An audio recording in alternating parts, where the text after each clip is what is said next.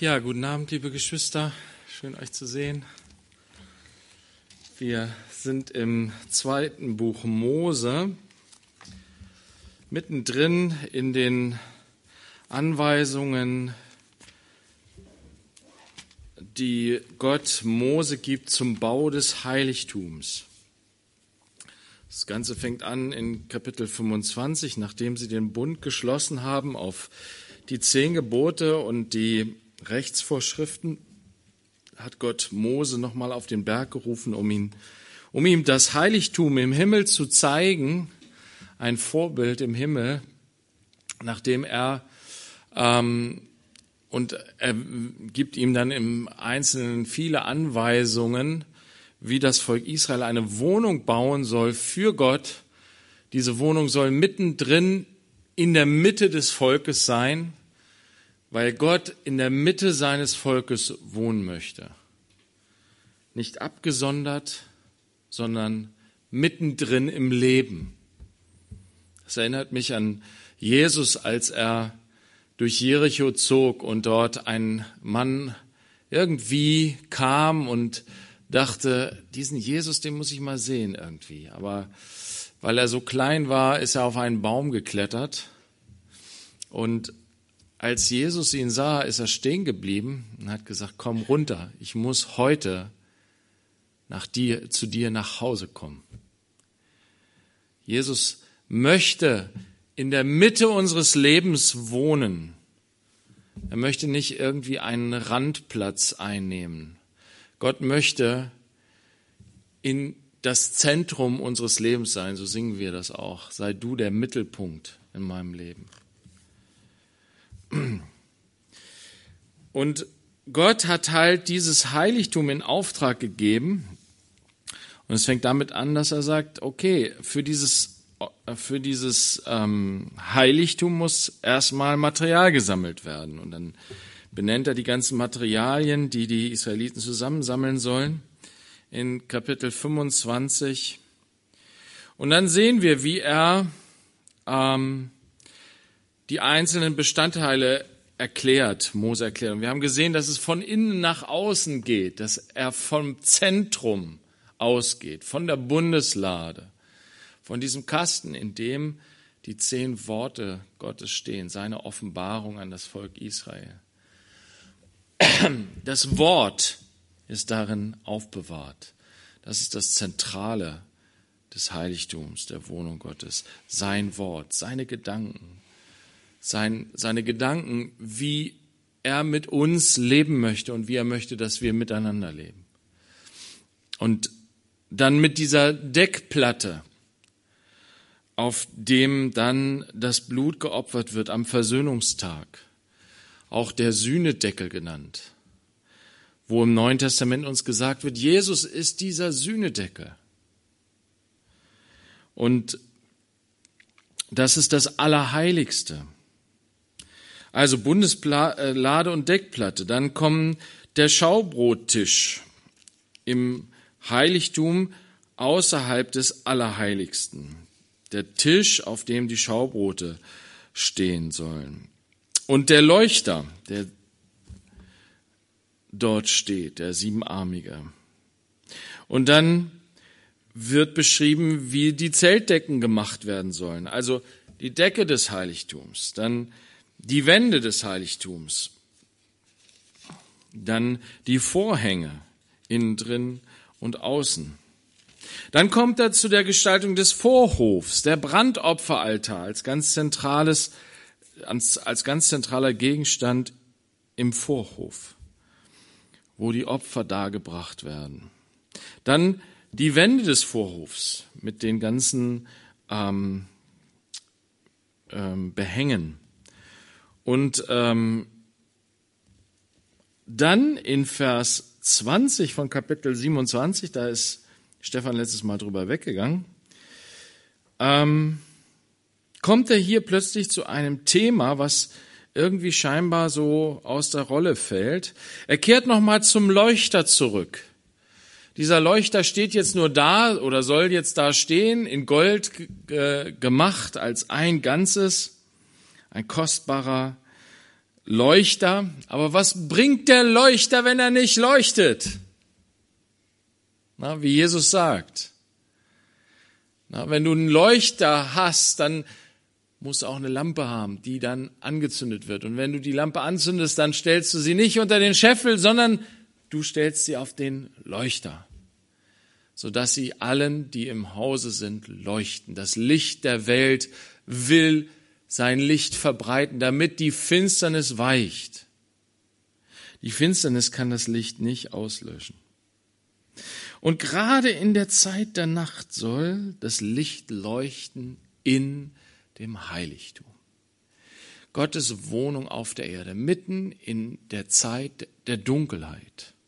Denn wir leben in der Zeit der Dunkelheit. In gewisser Weise leben wir in einer dunklen Zeit. Vom Sündenfall bis zur Wiederkehr unseres Herrn leben wir. Auf der einen Seite sagen wir die Zeit der Gnade, nachdem Jesus gekommen ist, aber auf der anderen Seite ist es nach wie vor die Zeit unter der Herrschaft der Sünde, wo der Fürst dieser Welt regiert, wo eben das Reich Gottes noch nicht vollendet ist auf Erden. Es ist eine dunkle Zeit. Aber in dieser dunklen Zeit leuchtet ein Licht und so wird es ja auch zu Weihnachten gerne zitiert aus äh, den, den äh, Schriften. Na, die äh, aus Jesaja, ne, das Land, das im Finstern lebt, hat ein helles Licht gesehen. Spricht dann von Jesus, der geboren wird und der Friedefürst, der starke Gott, der starke Held, der Vater, der ewige Vater ist. Also, für diesen Leuchter, der in diesem dunklen Heiligtum steht, denn da gibt es keine Fenster. Es gibt sehr schön gestaltet. Es ist aus, äh, äh, mit Gold überzogen. Die Wände sind mit Gold überzogen. Und äh, die Decke ist mit schönen Stickereien äh, übersät, mit goldenen Engelsgestalten. Auch die Vorhänge. Aber wenn kein Licht da ist, dann ist das alles schwarz. Obwohl die Engel überall da sind, die Gegenwart Gottes da ist, ist alles dunkel, ist alles finster, wenn das Licht nicht leuchtet, das Licht nicht angezündet wird. Und dafür braucht es zweierlei. Es braucht Öl und Feuer. Und so steht es jetzt hier. Du nun gebiete den Söhnen Israel, dass sie dir reines Öl aus zerstoßenen Oliven für den Leuchter bringen, damit man beständig eine Lampe darauf setzen kann. Im Zelt der Begegnung außerhalb des Vorhangs, der vor dem Zeugnis ist, sollen Aaron und seine Söhne sie herrichten, damit sie vom Abend bis zum Morgen vor dem Herrn brennt. Das ist bei den Söhnen Israel eine ewige Ordnung für all ihre Generationen. Wisst ihr, vorher ist es so, dass die ähm, diese ganzen Beschreibungen, das ist ein Stück weit auch ein bisschen tot, oder? Weil es alles so um Materie geht. Aber hier kommt Leben in die Bude. Denn jeden Tag, besser gesagt, jeden Abend, und der Abend ist ja der Beginn des Tages für die Israeliten, von der Schöpfungsgeschichte her. Da war es Abend und Morgen der erste Tag. Der Tag fängt mit dem Abend an. Mit dem Untergang der Sonne fängt der Schabbat an, am Freitagabend. Auch hier, jeden Abend, wenn also der Tag beginnt, sollen die Leuchter zurechtgemacht werden, sodass sie die ganze Nacht durchbrennen. Solange wie die Priester schlafen. Und das Öl, muss immer nachgegossen werden. Das ist es eigentlich. Die Flamme brennt, aber das Öl muss nachgegossen werden. Und das Öl, das werden wir auch gleich noch sehen, das ist jetzt eine Klammer zu dem nächsten. Es geht um die Priester, die das tun sollen, die diesen lebendigen Dienst im Heiligtum Tag für Tag tun. Sie bringen das Öl um das Licht, damit das Licht das Heiligtum erfüllt und all das Gold und all diese Engel strahlen. Und die Priester wirklich vor Augen haben, dass es hier, ja, sie quasi im Himmel sind. Und das andere ist, dass es jetzt der Fokus auf die Priester fällt. Also jeden Abend. Wenn es darum geht, dass wir Öl nachfüllen, na, wie, wie uns es ja auch im Gleichnis von Jesus, von den Jungfrauen gesagt wird. Wir brauchen diesen Nachschub immer und immer und immer wieder. Damit das nicht passiert, was wir in moderner Zeit so gerne auch Burnout nennen. Das Licht ist aus. Da geht nichts mehr. Warum? Weil kein Öl mehr nachgefüllt wird. Und Öl ist im, in der Bibel ein, ein, ähm, ein Symbol für den Heiligen Geist. Erfüllt mit dem Heiligen Geist. Werdet erfüllt mit dem Heiligen Geist. Macht euch nicht voll Wein, worin Ausschweifung ist, sondern werdet voller Geist. Wisst ihr, wenn ich abends entspanne, dann soll ich mich nicht mit Wein zukippen, mit Alkohol. Ich denke, ja, da liegt ja Entspannung drin, aber am Ende raubt es mir die Kraft. Ich schlafe schlechter, am nächsten Morgen bin ich wie gerädert und habe womöglich auch noch Kopfschmerzen.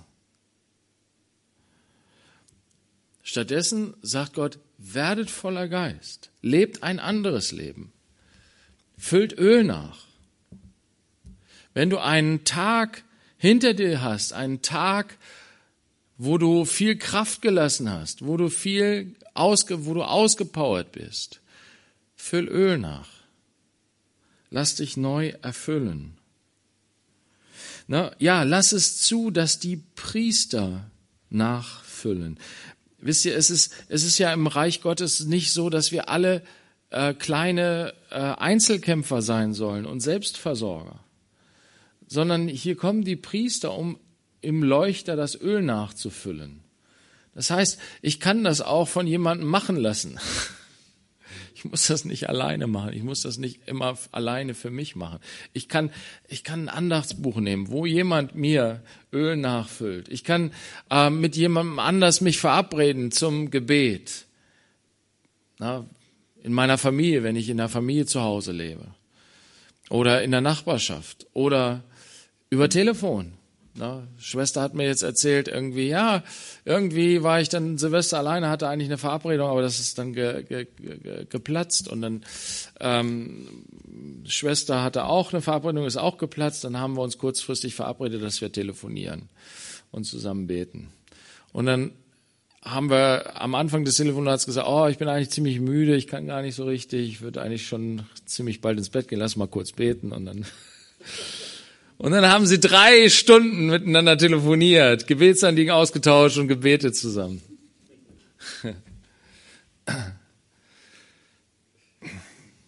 Ja. Ich glaube, dass es gut ist, wenn wir, wenn wir das beherzigen, wenn wir das irgendwie mitnehmen. Wisst ihr? Und das sind so die alten Wege verlassen. Mir geht es selber so. Ich bin da so stark von geprägt, ne? Aus meinem eigenen Familienhintergrund. Klar, abends setzt man sich vor die Kiste, ne? legt die Beine hoch, berieselt sich. Ne? Das habe ich gelernt von, in einer Familie, ja, wo Gott eher am Rand war, wenn überhaupt.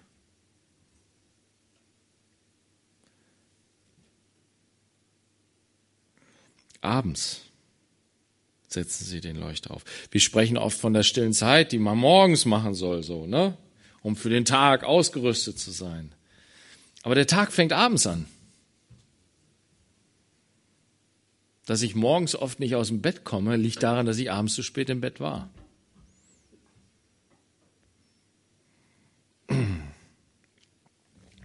Gut, Wir gehen mal weiter ins Kapitel 28. Wie gesagt, hier ist die Klammer zu den Priestern. Und äh, Stefan hatte uns ja vor Weihnachten nochmal schön einfach das ganze Thema Priestertum vor Augen geführt und äh, das, wie es im Alten Testament dargestellt wird, der priesterliche Dienst und aber auch, wie wir im Neuen Testament Jesus als unseren hohen Priester sehen und dann auch, ähm, wie wir durch sein Opfer zu Priestern gemacht worden sind unseres Gottes.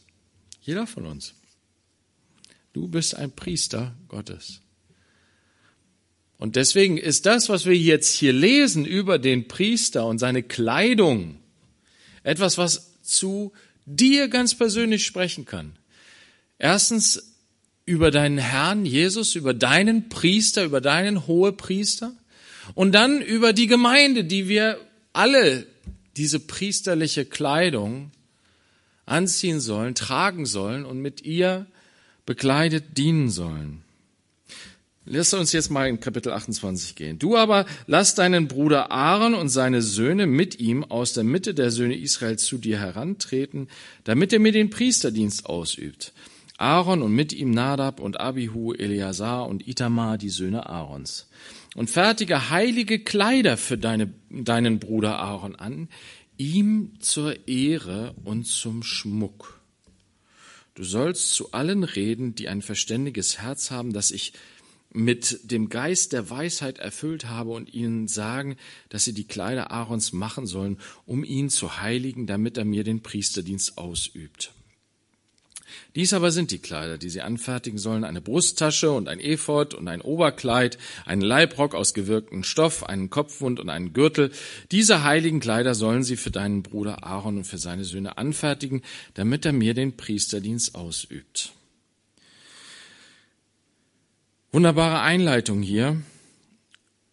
Und zwar geht es darum, Aaron wird herausgerufen, er wird erwählt zu diesem besonderen Dienst. Wir sind von Gott erwählt, auserwählt.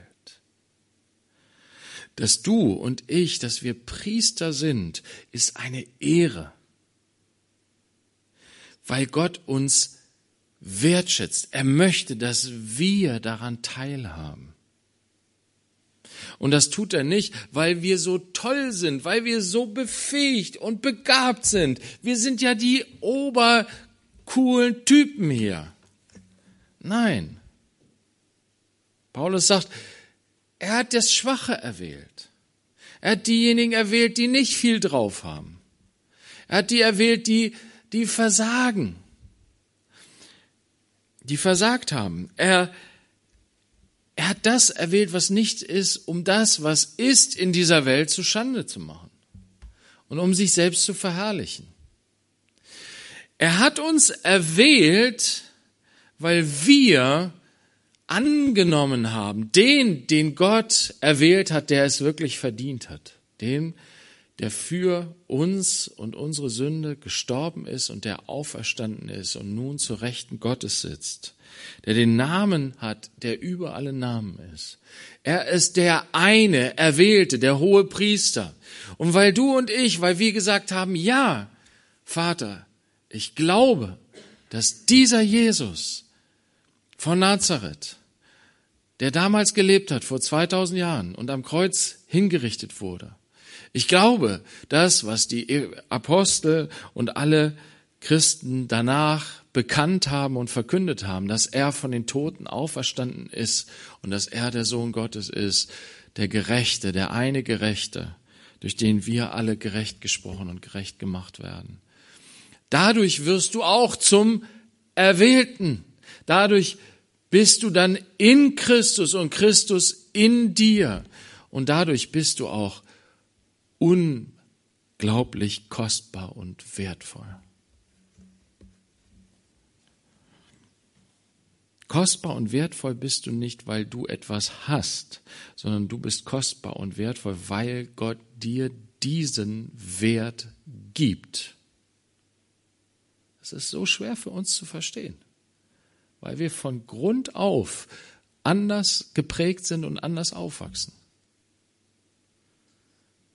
Wir machen unseren Wert immer daran fest, was wir haben, was wir können, aber nicht daran fest, dass uns dieser Wert geschenkt wird, gegeben wird, grundlos, aus Gnade.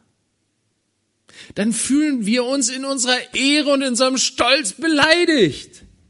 Gibt es denn nichts Gutes an mir, das mich wertvoll macht? Bin ich denn nicht schön? Kann ich denn nicht toll singen, reden, malen, rechnen? Wisst ihr, und natürlich, das sind doch alles schöne Sachen. Und wir können sie nur machen, weil Gott uns so geschaffen hat, dass wir das machen können. Aber es ist nicht der Grund, warum Gott uns wert achtet und warum wir wertvoll sind. Wir sind wertvoll, weil Gott uns diesen Wert zuspricht. Durch Christus. Durch Christus sind wir zu Priestern gemacht, erwählt, aus Gnade. Nicht, weil wir die super coolen Superpriester wären, sondern er hat uns erwählt. Und das ist hier so wunderbar. Er, er ruft Aaron und das Erste, was er macht in seiner Aufgabe als Priester, das Erste, was hier jetzt passiert, ist, dass Gott ihm ehrt und schmückt. Er hat noch nichts gemacht. Und seine vier Söhne auch nichts. Und zwei von ihnen werden richtig furchtbar versagen und äh, draufgehen. Na? Und Aaron wird auch versagen, genau. Ähm, und Gott ehrt sie im Vorhinein, schenkt ihnen im Vorhinein Ehre, bekleidet sie, schmückt sie mit diesem wunderbaren Kleid der Gerechtigkeit. Egal, ob sie sich dessen würdig erweisen werden oder nicht. Es hat eben nichts mit ihnen zu tun, sondern mit seiner Erwählung. Und diese Kleider also sollen ein Schmuck sein, sollen eine Ehre sein. Es ist ein Ehrenkleid. Wenn du na, als Kind Gottes dieses neue Kleid der Gerechtigkeit empfangen hast, Christus angezogen hast, wie beim Gleichnis vom verlorenen Sohn. Zieht ihm das beste Gewand an. Du hast es angezogen und es ist jetzt dein Ehrenkleid. Ich bin Christ. Ich bin ein Kind Gottes, ein geliebtes Kind Gottes. Ich bin ein Priester, eine Priesterin Gottes. Das ist eine Ehre. Er hat es mir verliehen, geschenkt aus Gnade. Es ist nicht etwas, wo ich in dem Sinne stolz sein kann, dass ich sagen kann, ja, das habe ich ja gut hingekriegt, ne, dass ich diese Klamotten trage. Nein, sie wurden mir angezogen. Sie, ich habe sie noch nicht mal selber hergestellt. Er sagt, hier, da sollen andere das herstellen, diese Kleider. Und zwar was für Leute? Leute, die ein verständiges Herz haben und die ich mit dem Geist der Weisheit erfüllt habe. Sie sollen die Kleider machen, um den Priester zu heiligen, abzusondern. Diese Kleidung soll dazu dienen, dass alle sehen, dass allen gegenwärtig ist und zuallererst dem Priester selber, dass er heilig und abgesondert für Gott ist. Und die, die diese Kleider machen, die haben eine unheimlich hohe Verantwortung. Sie rüsten diesen Priester sozusagen aus. Sie, sie, sie kleiden ihn ein. Das sind die Diener beim Gleichnis vom verlorenen Sohn. Ruft der Vater seine Diener und sagt, bringt das Kleid her und zieht es ihm an.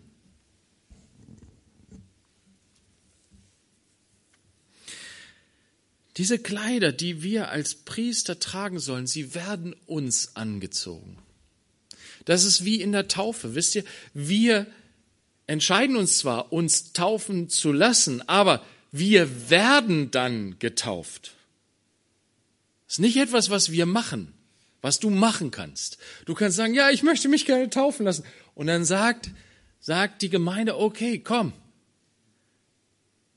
Und jetzt machen wir den Taufgottesdienst. Und jetzt komm ins Wasser, ja. Und jetzt, was machst du jetzt? Du empfängst die Taufe. Du wirst getauft. Du bist passiv dabei. Und das soll nochmal deutlich machen. Du stirbst hier mit Christus. Er ist schon für dich gestorben. Du stirbst den Tod mit Christus. Du erleidest den Tod. Es kommt über dich. Aber auch die Auferstehung ist nicht was, etwas, was du machen kannst. Wo hat sich schon mal ein Toter selbst belebt? Nein, du wirst aus dem Grab herausgeholt. Es wird an dir vollzogen. Es wird für dich getan. Geschwister, ohne diejenigen, die vor uns gewesen sind, wären wir jetzt nicht hier in Christus. Alle nicht. Keiner einziger von uns. Wenn es nicht Geschwister gegeben hätte, die uns das Evangelium gebracht hätten, die uns gelehrt hätten, die uns aufgepäppelt hätten, die uns ermutigt hätten, wir wären nicht hier. Wir wären keine Priester.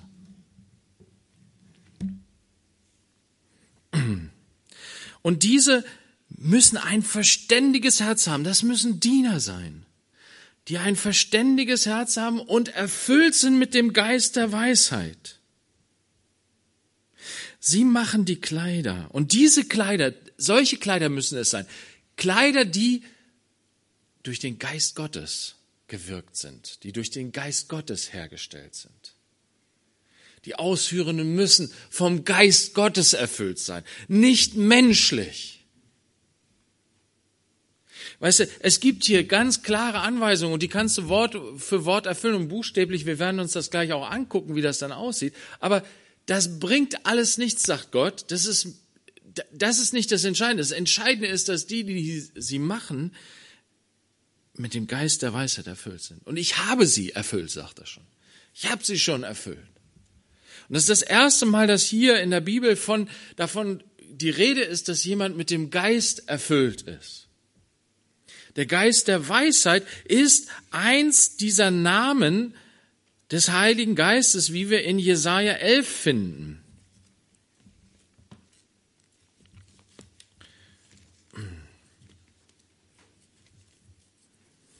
Und da steht vom Messias, vom Christus, ein Spross wird hervorgehen aus dem Stumpf Isais, also aus dem Vater Davids, aus dieser Nachkommenschaft Davids wird ein Spross hervorgehen, der stumpf ist, weil das Königtum irgendwann abgeschlagen ist, es keinen König mehr in Israel gab in der Nachkommenschaft Davids. Aber dann kommt dieser Spross hervor, dieses kleine Zweiglein. Jesus. Und ein Schößling aus seinen Wurzeln wird Frucht bringen. Er bringt Frucht. Und auf ihm wird ruhen der Geist des Herrn, der Geist der Weisheit und des Verstandes, der Geist des Rates und der Kraft, der Geist der Erkenntnis und Furcht des Herrn. In der Offenbarung wird uns, werden uns die sieben Geister Gottes genannt. Hier, hier haben die ihren Ursprung. Der eine Heilige Geist wird hier auf sieben verschiedene ähm, Eigenschaften bezogen und darunter eben auch der Geist der Weisheit.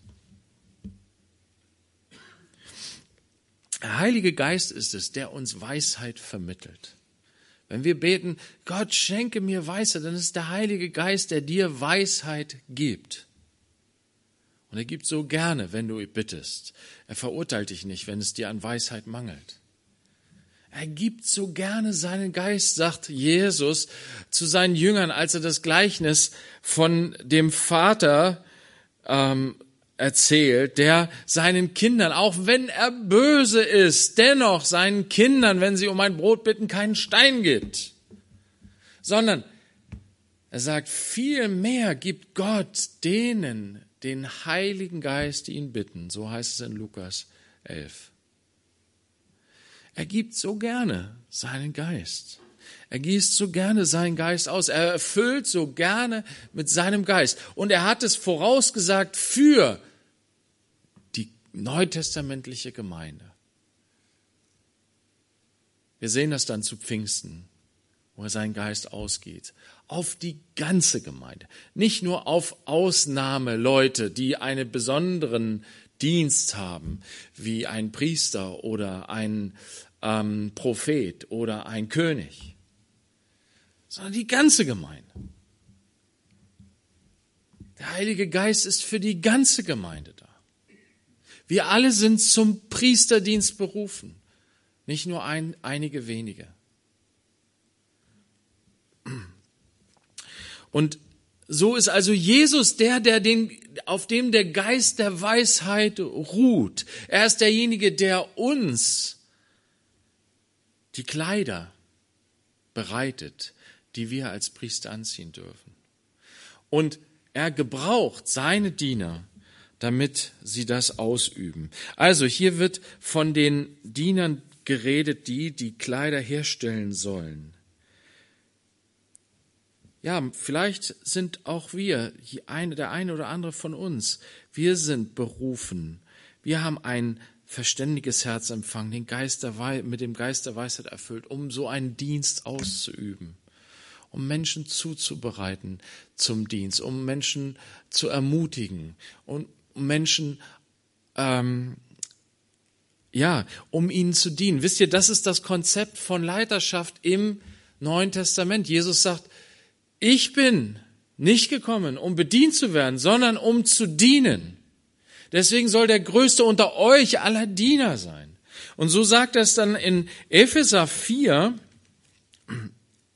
Paulus sagt, ähm, dass Christus der Gemeinde Menschen gegeben hat, Diener.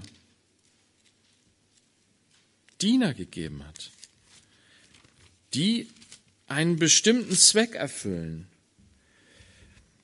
Vers 11 von Kapitel 4 in Epheser. Und er hat die einen als Apostel gegeben und andere als Propheten, andere als Evangelisten, andere als Hirten und Lehrer zur Ausrüstung der Heiligen für das Werk des Dienstes, für die Erbauung des Leibes Christi. Dieses Anziehen der, der, ähm, der Priesterkleider geschieht durch Menschen, die von Gott berufen sind, einen Dienst auszuüben. Hier werden verschiedene Dinge genannt. Ich möchte aber auch noch was anderes nennen, nämlich in Apostelgeschichte 6. Das sind dann eher die geistlichen Dienste, von denen wir sprechen. Aber in Apostelgeschichte 6 wird uns von der Diakonenwahl gesprochen. Von den Diakonen, die eher den praktischen Dienst hatten das Gemeindeleben zu organisieren und darauf zu achten, dass alle versorgt sind, gerade die Witwen. Und dann sagen die Apostel Folgendes in Vers 3, so seht euch nun um, Brüder, nach sieben Männern unter euch von gutem Zeugnis, voll Geist und Weisheit, die wir über diese Aufgabe setzen wollen. Geisterfüllte Männer sollten es sein, die diesen Dienst ausüben sollten. Und dann wird uns auch äh, erzählt von Stephanus hier. Die Rede gefiel der ganzen Menge und sie erwählten Stephanus, einen Mann voll Glaubens und Heiligen Geistes, erfüllt mit dem Heiligen Geist. Das war eine wesentliche Voraussetzung dafür, dass jemand in diesen Dienst eintreten konnte. In diesen verantwortungsvollen Dienst, sich um die anderen zu kümmern. Also, zurück zu 2. Mose. Wir haben hier also Diener, die die Kleider herstellen. Das sind Geisterfüllt. Die sind, die stehen dann nicht im Rampenlicht. Die werden dann nicht als Priester in das Heiligtum hineingehen. Aber ohne sie können die Priester das nicht tun.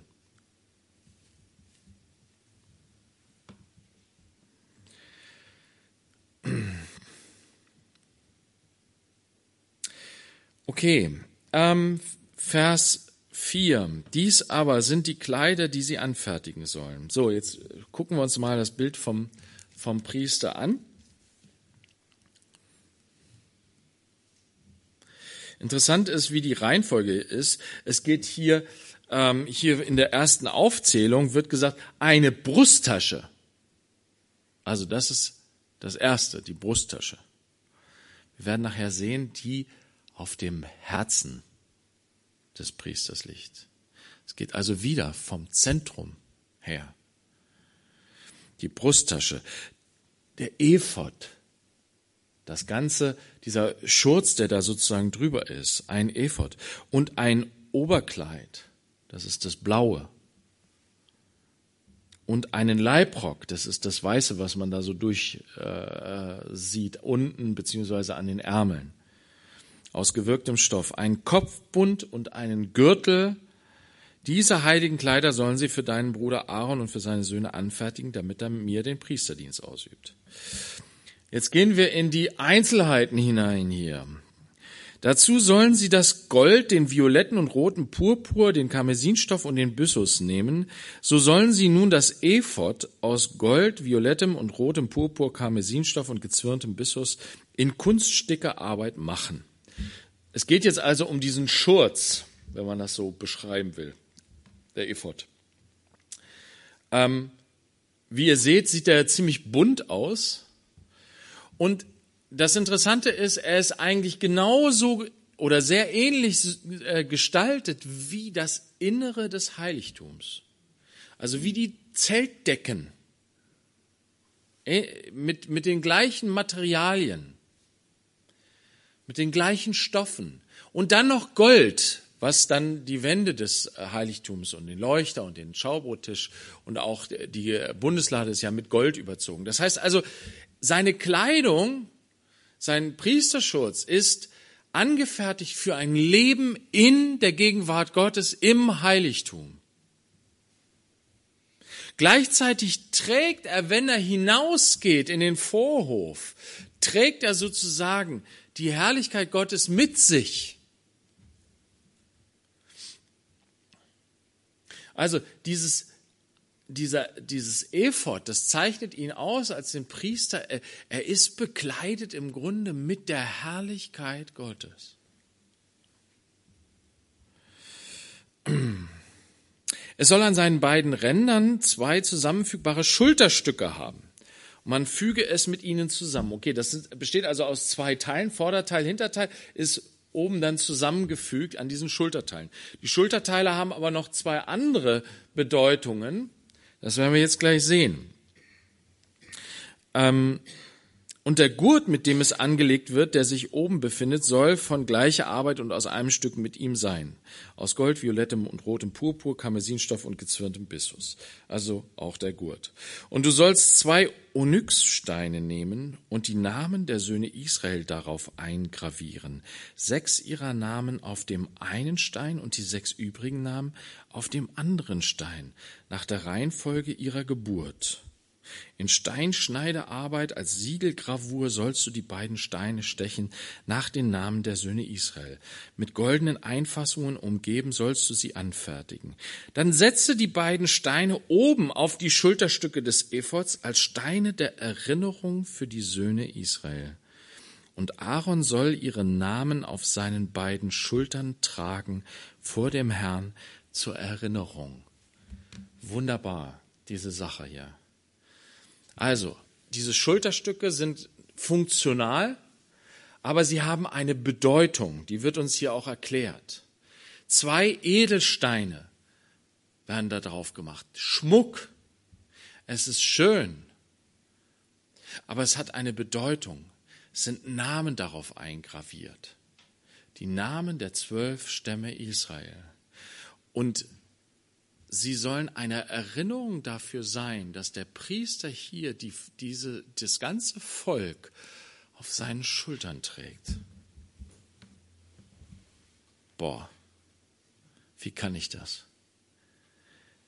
Wie kann ich nur einen einzigen Menschen auf meinen Schultern tragen? Ja, meine kleine Tochter, ne, die hebe ich auf meine Schultern, Susanne, ne, und dann trage ich sie auf meinen Schultern. Irgendwann wird's mir dann auch schon zu schwer, ne, komm mal wieder runter. Aber ein ganzes Volk auf den Schultern tragen? Wie soll das gehen?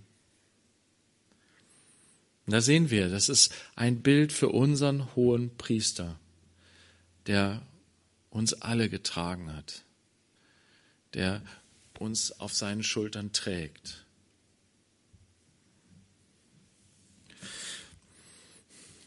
Die Namen, die hier auf dem Stein graviert sind, wir werden das gleich nochmal sehen bei der Brusttasche. Ist auch interessant. Wir gehen jetzt aber einfach mal weiter zur Erinnerung vor dem Herrn. Dieses sie zu tragen vor dem Herrn zur Erinnerung ist eigentlich das, oder man kann es sicherlich zusammenfügen mit dem, was Paulus sagt in, ähm, ich muss mal gucken, dass ich hier die richtige Stelle, muss ich doch einmal in meine Notiz reingucken hier. Ähm, genau.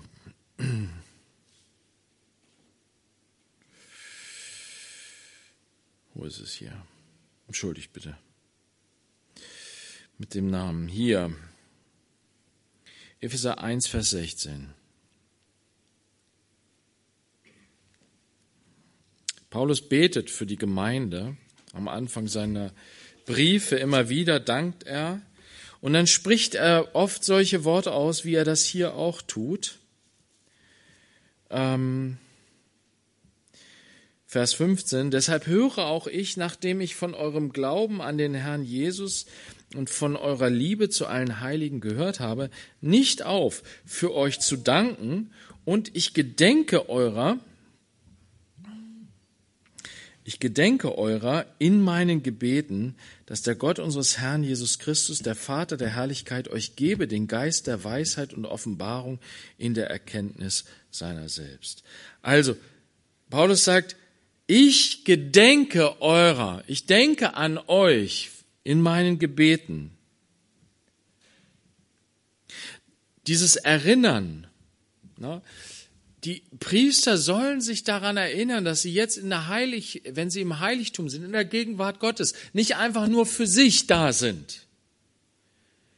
Sie sind nicht alleine einfach vor Gott, sondern sie tragen das Volk Gottes vor Gott. Sie tragen diese zwölf Stämme vor Gott. Und so trägt auch ein neutestamentlicher Priester Menschen vor Gott. Er trägt sie auf seinen Schultern. Er trägt sie. Na, wir haben am Sonntag gesehen, die vier, die einen Gelähmten zu Jesus tragen. Wir tragen die Menschen vor Gott. Und einfach in unseren Gebeten. Wir erinnern uns an sie. Wir denken an sie. Und dann nennen wir ihre Namen. Wir danken für sie. Wir bitten für sie. Das ist priesterlicher Dienst. Eine Erinnerung. Gott möchte, Gott, Gott hat Menschen geschaffen, nicht damit sie, ähm, damit sie irgendwie wie ähm, Asche im Wind, irgendwie wie der Staub im Wind vergehen, sondern jeder Mensch ist wertvoll und kostbar in Gottes Augen. Und Gott denkt an uns. Und er möchte, dass wir an all diese Menschen denken, uns ihrer erinnern. Und Gott muss nicht erinnert werden, aber wir müssen erinnert werden. Aaron muss erinnert werden an das ganze Volk, die Verantwortung, die er trägt vor Gott für dieses ganze Volk. Wir lesen weiter, Vers 13. Weiter stelle goldene Einfassungen und zwei Ketten aus reinem Gold her. Als Schnüre sollst du sie herstellen in Seilerarbeit und die seilförmigen Ketten an den Einfassungen befestigen. Und mache die Brusttasche. Jetzt kommen wir zu diesem, zu diesem Ding, was da in der Mitte ist. Die Brusttasche. Für den Rechtsspruch in Kunststickerarbeit. Genau, kannst mal das andere Bild auch machen. Wie die Arbeit des Ephods sollst du sie anfertigen. Aus Gold, violettem und rotem Purpur, Karmesinstoff und gezwirntem Byssus sollst du sie machen. Also auch diese Brusttasche ist aus demselben Material. Viereckig soll sie sein, doppelt gelegt, eine Spanne ihre Länge, eine Spanne ihre Breite und besetzte sie mit eingesetzten Steinen, vier Reihen von Steinen. Vier mal drei Steine. Eine Reihe Karneol, Topaz und Smaragd, die erste Reihe. Die zweite Reihe Rubin, Saphir und Jaspis. Und die dritte Reihe Hyazinth, Achat und Amethyst. Und die vierte Reihe Türkis und Onyx und Nephrit. Mit Gold sollen sie eingefasst sein in ihren Einsetzungen. Wisst ihr, ich habe überhaupt keine Ahnung von Edelsteinen. Ich kann euch auch nichts darüber erzählen. Aber hier ist eine Stelle, wo ganz viele Edelsteine genannt werden. Und sie werden uns dann auch später genannt in der Offenbarung. Ähm, forscht mal selber ein bisschen nach, was das, wenn, wenn ihr da Interesse danach habt, was, was diese Edelsteine, was das eigentlich für Edelsteine sind, was ihren, was ihre ähm, Qualität ist. Aber ich finde einfach stark, dass es zwölf verschiedene Steine sind. Es sind nicht, was war, es ist kein Muster. Es ist nicht irgendwie ein Stein wiederholt sich. Nein, es ist für jeden Stamm ein eigener Stein und jeder Stein ist anders. Jeder Stein sieht anders aus. Gott liebt, ja, das Wort ist völlig missbräuchlich verwendet heutzutage, Diversität, Unterschiedlichkeit. Jeder von uns ist unterschiedlich. Und jeder, jeder Stamm hier hat seinen eigenen Stein. Und nicht nur das, sondern jeder Stein wird dann auch noch gekennzeichnet. Die Steine sollen also den Namen der Söhne Israel entsprechen. Zwölf an der Zahl, entsprechend ihren Namen. In Siegelgravur sollen sie hergestellt werden. Jeder seinem Namen entsprechend für die zwölf Stämme. Mache an die Brusttasche gedrehte Ketten in Seilerarbeit aus reinem Gold, und zwar sollst du sie an die Brusttasche zwei goldene Ringe anbringen, indem du die beiden Ringe an den beiden oberen Enden der Brusttasche befestigst und die zwei goldenen Schnüre an den beiden Ringen an den Enden der Brusttasche befestigst. Die beiden anderen Enden der zwei Schnüre aber sollst du an den beiden Einfassungen befestigen und sie so an den Schulterstücken des Ephods befestigen an seiner Vorderseite. Also das ist noch die weitere äh, Eigenschaft, praktische Eigenschaft der Schulterstücke, dass daran auch das Ephod befestigt ist. Die beiden anderen Enden, wo war ich jetzt? Schulterstücke. Und stelle zwei andere goldene Ringe her und befestige sie an den beiden unteren Enden der Brusttasche an ihrem Rand, der dem Ephod zugekehrt ist, auf der Innenseite. Dann mache noch zwei goldene Ringe und befestige sie unten an den beiden Schulterstücken des Ephods an seiner Vorderseite dicht an seiner Zusammenfügung mit den Schulterstücken oberhalb des Gurtes vom Ephod. Und man soll die Brusttasche von ihren Ringen aus mit einer Schnur von violettem Purpur an den Ringen des Ephods festbinden, damit sie über dem Gurt des Ephods sitzen und die Brusttasche sich nicht von der Stelle über dem Ephod verschiebt. Also die, die Brusttasche war nicht ein Brustbeutel. Na, ich weiß nicht, als Kind habt ihr auch so einen Brustbeutel gehabt irgendwie so? Ich musste immer so, kriegte, habe immer so einen Brustbeutel gekriegt, ne, wo ich mein Geld drin tragen sollte. Ne, und das baumelte dann immer irgendwie so rum. Das war irgendwie völlig nervig. Ich mochte es überhaupt nicht. Ähm, ne, und aber diese Brusttasche vom Priester, die sitzt fest. Die ist da festgezurrt damit sie wirklich da ist und da bleibt, wo sie sein soll. Und das wird uns jetzt gleich erklärt. Hier steht nämlich, Vers 29, so soll Aaron an der Brusttasche für den Rechtsspruch die Namen der Söhne Israel auf seinem Herzen tragen, wenn er ins Heiligtum hineingeht, um sie beständig vor dem Herrn in Erinnerung zu bringen. Also, diese Erinnerung auf den Schultern, der Priester trägt das Volk auf seinen Schultern, aber noch mehr trägt er jeden Einzelnen auf seinem Herzen. Hier sind sie gesammelt, das sind nur zwei Steine, hier sind zwölf Steine. Ganz unterschiedliche Steine.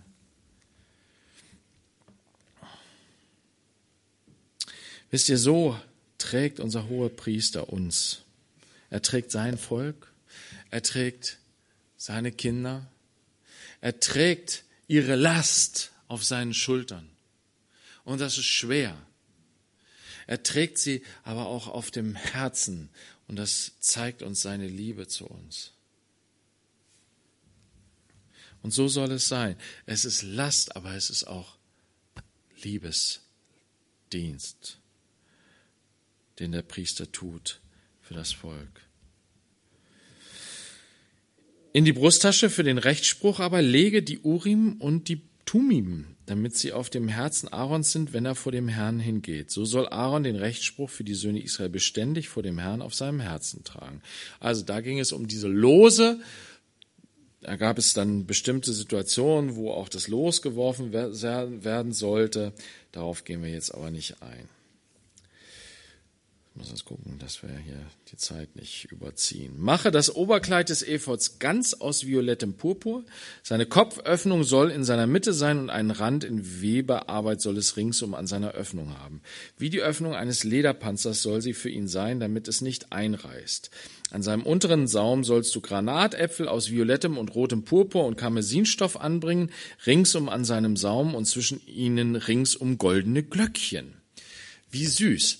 Also, das ist jetzt dieses blaue, das kannst du noch mal wieder den, den großen äh, Priester machen. Das ist also dieses blaue Obergewand, was er da trägt oder purpur, äh, äh, äh, violett, besser gesagt. Ähm, und am unteren Ende des ähm, Priesterschurzes ist halt dieser Saum. Ne? Und äh, da sind dann diese Granatäpfel und Glöckchen. Das wird hier so süß erklärt. Vers 34, ein, erst ein goldenes Glöckchen, dann einen Granatapfel und wieder ein goldenes Glöckchen und einen Granatapfel ringsum an dem Saum des Oberkleides. Also abwechselnd. Hübsch, süß. Und dann bimmelt das auch noch so niedlich. Ne? Und Aaron soll es anhaben, um darin den Dienst zu verrichten, und der Klang soll gehört werden, wenn er ins Heiligtum hineingeht vor den Herrn und wenn er herausgeht, damit er nicht stirbt. Also die kleinen süßen Glöckchen haben irgendwie eine sehr existenzielle Bedeutung. Die sind einfach nicht nur Schmuck und ne, Zierde, sondern irgendwie haben die, ne, es gibt da unterschiedliche Auslegungen zu, zum Beispiel die Auslegung, dass, sie, dass diese Glöckchen dazu dienten, weil der Priester alleine hineinging ins Heiligtum zum Räucheropfer. Wenn ihm irgendwas passieren sollte und man dann hört, komisch, wo sind die Glöckchen? Warum höre ich keine Glöckchen? Dass man dann und dann hatte der wohl noch dann irgendwie ein, ein, ein, Seil umgebunden, so dass man ihn dann rausziehen konnte irgendwie zur Not, wenn er dann irgendwie da umgekippt ist. Kann ja so einiges passieren im Heiligtum, haben wir ja bei, sehen wir ja bei Zacharias, als er dem Engel begegnet. Jedenfalls, ähm, irgendwie ist es, ist es etwas, was, was ihn ja, was, was irgendwie verhindern sollen, dass er nicht stirbt. Ähm, Granatapfel und Glöckchen, Frucht soll hervorgehen aus seinem Leben. Und immer wieder daran erinnert werden soll er daran durch die Glöckchen. Dann gehen wir weiter und stelle aus reinem Gold ein blumenförmiges Stirnblatt her und graviere darauf mit Siegelgravur ein Heiligkeit dem Herrn. Das hänge an eine Schnur aus violettem Purpur, so dass es sich am Kopfbund befindet. Also hier an der Stirn steht geschrieben Heiligtum oder Heiligkeit dem Herrn. Dem Herrn heilig, abgesondert dem Herrn, steht auf seiner Stirn. Wenn das Tier sozusagen auf die Stirn sein Siegel draufpackt, in der Offenbarung, dann bedeutet das, dieser Mensch gehört mir. Wer aber das Siegel des Herrn trägt, der kann nicht vom Widersacher versiegelt werden. Das ist ganz wichtig. In allen Ängsten und Sorgen, die sich manche Christen heutzutage machen, leben wir in der Zeit, wo die ähm, Zahl des Tieres uns eingraviert werden soll, vielleicht durch die Impfung. Du trägst das Siegel des Heiligen Geistes. Du bist mein. Ich habe dich erkauft. Das, was uns da erzählt wird aus der Offenbarung, das sind Dinge, die noch geschehen werden und die diejenigen betreffen, die nicht Eigentum Jesu Christi sind. Wir brauchen keine Angst zu haben.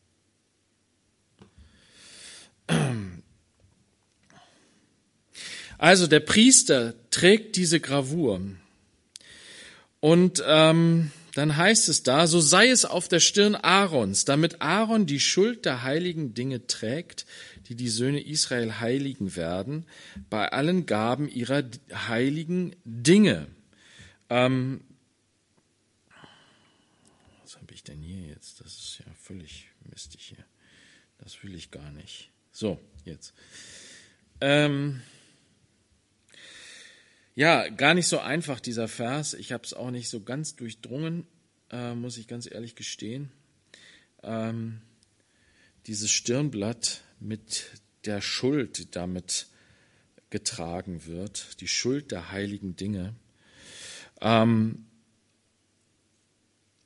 es geht darum, dass Gott sagt, seid heilig, denn auch ich bin heilig. Das, was der Priester mit sich trägt, ist die Erinnerung daran, dass er Gott ein heiliges Leben schuldig ist. Und das ist etwas, was wir uns auch immer wieder vor Augen führen müssen. Wir leben aus der Gnade. Wir sind durch Gnade zur Priesterschaft berufen worden. Das heißt aber nicht, dass Heiligung kein Thema für uns ist. Im Gegenteil. Heiligung ist etwas Wunderbares für den, der den heiligen Gott erkannt hat und lieben gelernt hat. Wer Gott, Gottes Liebe, Gottes Barmherzigkeit in seinem Leben erfahren hat und diesen heiligen Jesus als seinen Herrn und Heiland angenommen hat, der hat keinen größeren Wunsch, als diesem heiligen Herrn ähnlich zu werden. Und das ist Heiligung. Und wir können nicht Priester Gottes sein und gleichzeitig ein Leben in Unheiligkeit führen, in, in der Sünde führen. Heiligung heißt, immer wieder sich zu reinigen. Das mussten die Priester tun. Wenn sie in das Heiligtum hineingingen, dann mussten sie diese Priesterkleider anlegen, dann mussten sie sie anziehen oder sich gegenseitig anziehen. Und dann war auf der Stirn geschrieben, heilig dem Herrn. Und das können wir nur durch die Reinigung, immer wieder durch die Reinigung durch das Blut Christi. Er ist heilig, er ist gerecht und er macht den gerecht, der an ihn glaubt, der sein Opfer für sich annimmt. Aber dazu gehört auch Buße, Umkehr. Dazu gehört, dass ich die Sünde lasse, die mich verunreinigt. Die Berufung zum Priester ist eine Ehrenberufung. Du hast eine Ehrenposition vor Gott. Ja, du hast die Ehre, dass du auch in seine Gegenwart treten kannst. Dass du Gemeinschaft mit ihm haben darfst. Ja, er kleidet dich mit seiner Herrlichkeit in Schmuck. Aber in diesem Schmuck steckt auch Verantwortung drin. Verantwortung für andere Menschen. In diesem Schmuck steckt auch drin die Verantwortung vor Gott, ein heiliges Leben zu führen.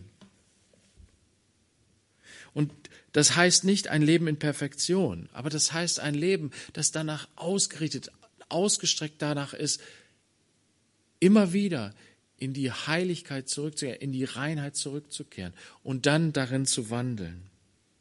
Okay, also er soll beständig an seiner Stirn sein, zum Gefallen für sie vor dem Herrn. Und das ist es. Gott sagt, du bist wohlgefällig vor mir. Und das sagt er am Anfang über seinen Sohn. Das ist mein lieber Sohn, an dem ich wohlgefallen habe. Wenn du in Christus bist, angetan mit seinen Kleidern, dann bist du Gott wohlgefällig. Wenn du dich hast kleiden lassen in das priesterliche Gewand, dann bist du Gott wohlgefällig. Aber nicht nur wenn es, es darf nicht einfach nur äußerlich sein. Und deswegen haben wir alles Äußerliche abgelegt und wir leben ein ganz normales Leben als Jünger Jesu. Diese Gewänder sind aber ganz real, geistlich. Und die müssen wir anziehen, uns anziehen lassen, uns ankleiden lassen von seiner Gerechtigkeit, von seiner Heiligkeit damit wir Gott wohlgefällig sind. Den Leibruck aber webe aus Byssus, gemustert und mache einen Kopfwund aus Byssus, also reines Leinen angezogen. Das wird uns auch gezeigt, dass das das gerechte Kleid ist, das weiße Leinen. Dazu sollst du einen Gürtel im Buntwirkearbeit fertigen. Auch den Sohn, Söhnen Aarons sollst du Leibröcke machen und Gürtel für sie anfertigen und hohe Turbane sollst du ihnen machen zur Ehre und zum Schmuck. Und du sollst deinen Bruder Aaron damit bekleiden und seine Söhne mit ihm. Dann sollst du sie salben und ihnen die Hände füllen und sie heiligen, damit sie mir den Priesterdienst ausüben. Ferner mache ihnen leinene Beinkleider, um das Fleisch der Blöße zu bedecken. Von den Hüften bis zu den Oberschenkeln sollen sie reichen. Und Aaron und seine Söhne sollen sie anhaben, wenn sie in das Zelt der Begegnung hineingehen und wenn sie an den Altar herantreten, um den Dienst im Heiligtum zu verrichten, damit sie nicht eine Schuld auf sich laden und sterben. Das ist eine ewige Ordnung für ihn und für seine Nachkommenschaft nach ihm. Also, er sollte auch noch Shorts anziehen, ne? Damit er nicht nackig da unter, seinem, äh, unter seiner Priesterkleidung ist. Und ja, dann diese wunderbare Sache. Bekleidet, gesalbt, die Hände gefüllt, geheiligt.